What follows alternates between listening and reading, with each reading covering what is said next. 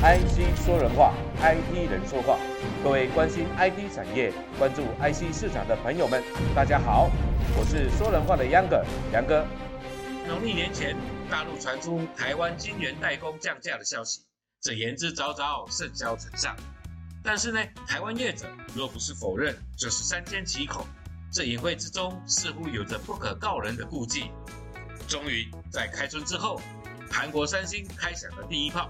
来势汹汹的发动抢单价战，据说呢，三星锁定成熟制程，降价幅度高达一成，已经从台厂手中呢抢下部分网通晶片厂的订单，也已迫使联电、世界先进也开始有条件的对客户降价。关于降价，对晶圆代工厂来说始终是不可说的秘密。随着销价抢单大战鸣枪起跑。业者认为，恐怕会打破台厂预期平均单价的支撑局面。究竟这波晶圆代工降价背后原因为何？对整个相关市场将造成哪些影响？会不会杀到血流成河呢？今天我们邀请台湾半导体产业界的钢铁大侠 Tony 来分析破解这场降价抢单的血战风云。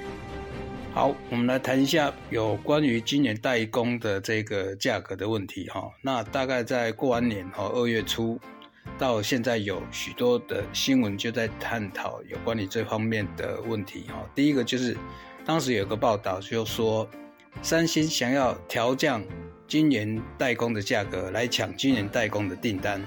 那第二个消息呢是中芯国际在二零二二年。第四季的时候，它的加动率已经降到八成以下。那第三则新闻是，他说今年代工的价格不调降，但是用折让的方式，或者是免费的金元。那事实上这就是所谓的 spare part 的方式。那这些讯息呢，都是告诉我们，他是已经是实际在做降价的动作，只是说他不想要媒体或者是客客户他说出降价这两个字眼。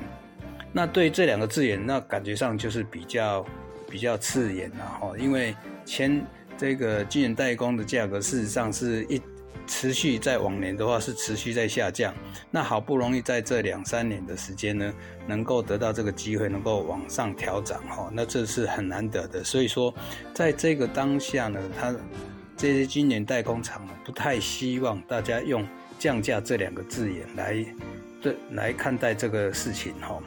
那事实上呢，应该是说整个晶圆的产能哈，它的市场需求事实上一直是处于竞争的一个状况哈，就是说市场增加需求，那晶圆产能就持续的扩张，那一来一回的情况之下，你的晶圆代工价格从来就不会是呃有多高的一个一个时间点哈，那通常呢可能有小幅度的。调涨，但是呢，终究呢，大部分的时间呢，还是在这个平均线的下面这样子。OK，那事实上呢，往前看，呃，三十年的一个情况哦，大概我们可以用恐怖平等来看，这些日子呢，我们大概都知道，今年代工呢都是在降价啦、抢订单啦这种情况之下去去度过的哈。那事实上呢，我们可以观察到整个半导体产业呢，它可以说是我们现在当代的一个高新科技的一个产业。那所以说，它的整整个生产控管跟计划呢，都是依据最新的整个供应链的规则，然后去做规划，然后去算出整个最优化的一个生产的一个管理系统。但是呢，由于市场的一个需求，那每年不断的新增。然后呢，它的应用也在增加，需求量也往上扩充。再来的话，整个晶圆代工的这个工厂呢，早些年呢，大家是持续在扩厂，所以说晶圆代工的价格呢也不会好。也就是说，产能工厂的这个 capacity 呢越来越多哦，那没有办法去消化掉市场的需求的情况之下，那它只有降价抢单的这个动作。也就是说。晶圆代工厂他会希望说尽快的把订单放到口袋里头去，那也就是说先抢到单先赢。那基于这样子的话，整个晶圆代工的毛利率率就不会太好。也就是说，有的人是降价先抢单，抢到就是我的。那慢抢到的人呢，可能呢，它的产能呢就会控，它的价价动率呢就会变差。那现在讲到有的公司呢是用折让的方式，有的是说折抵，或者是说免费的一个金元，或者是说 spare part。那事实上就是不希望媒体或者是客户讲出降价这两个字眼。那事实上呢，都是同一件事情。那这个做来做去呢，其实说白了就是只会害到财务啊、会计啊，他们要把这些账做得很漂亮哦，不要把它要把它兜拢，就是这个样子而已。那么这几个几则新闻报道呢，要告诉我们什么事情？第一件事情当然很明显，就是说今年代工的价格已经开始调降了，已经往下调了。那但是这里头隐含的什么些事情呢？什么现象呢？那我整理了几项哈，第一个就是有关于市场的库存已经消化的差不多了，那新的需求也已经出现了，但是这些新需求出现的部分还不会太多，但是客户他现在不希望也不想要现在这样子高的一个今年报价，因为相对于三年前这些报价显然太高了，而且高了有一点多，好。再来的话，就是今年代工厂呢，他也看到开始看到有人在设备新的投片的新的单价，而且呢，也不是要，而且不是少数。OK，那显然呢，这些不是因为是缺货的客户的一种形态。OK，所以说这个压力就产生了，他在要求新的低的价格。OK，那第三项呢，就是有关于晶圆厂的产能。确实呢，也是闲置的，因为它的今年产能并没有被满足，并没有被塞塞爆。那么现在的价动力当然就是低了。OK，那第四项就是说，我们可以看到看到三星，也就是说三星电子呢，这首先是坐不住了。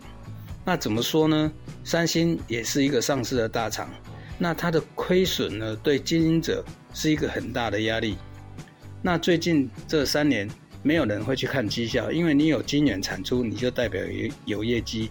也就是说，你的业绩表现再好，其实不是你有多大的能耐，但是呢，你有业绩只是代表你有晶圆产能，如此而已。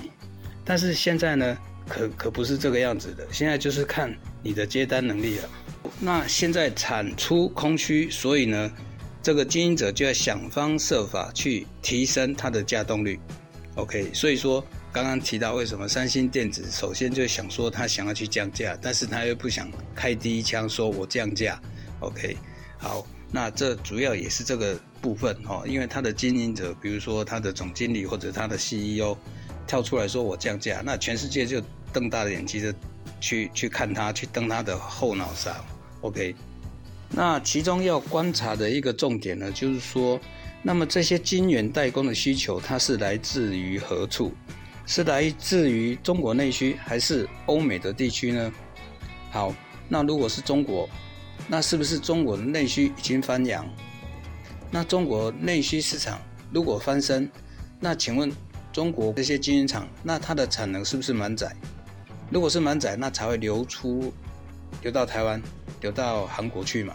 但是目前看起来没有，那我们大概也看到前面的一个新闻报道，就是中芯国际它的价动力根本就没有达到八成都没有，那也就是说这些需求呢根本没有那么多。OK，那这是第一个观察的一个重点。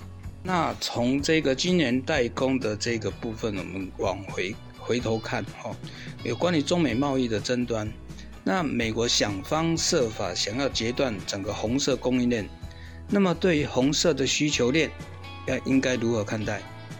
那似乎这个部分呢，台湾呐、新加坡啦、韩国啦等等这些晶圆厂，目前根本没有想要截断红色需求链，那目前还是完全欢迎红色订单。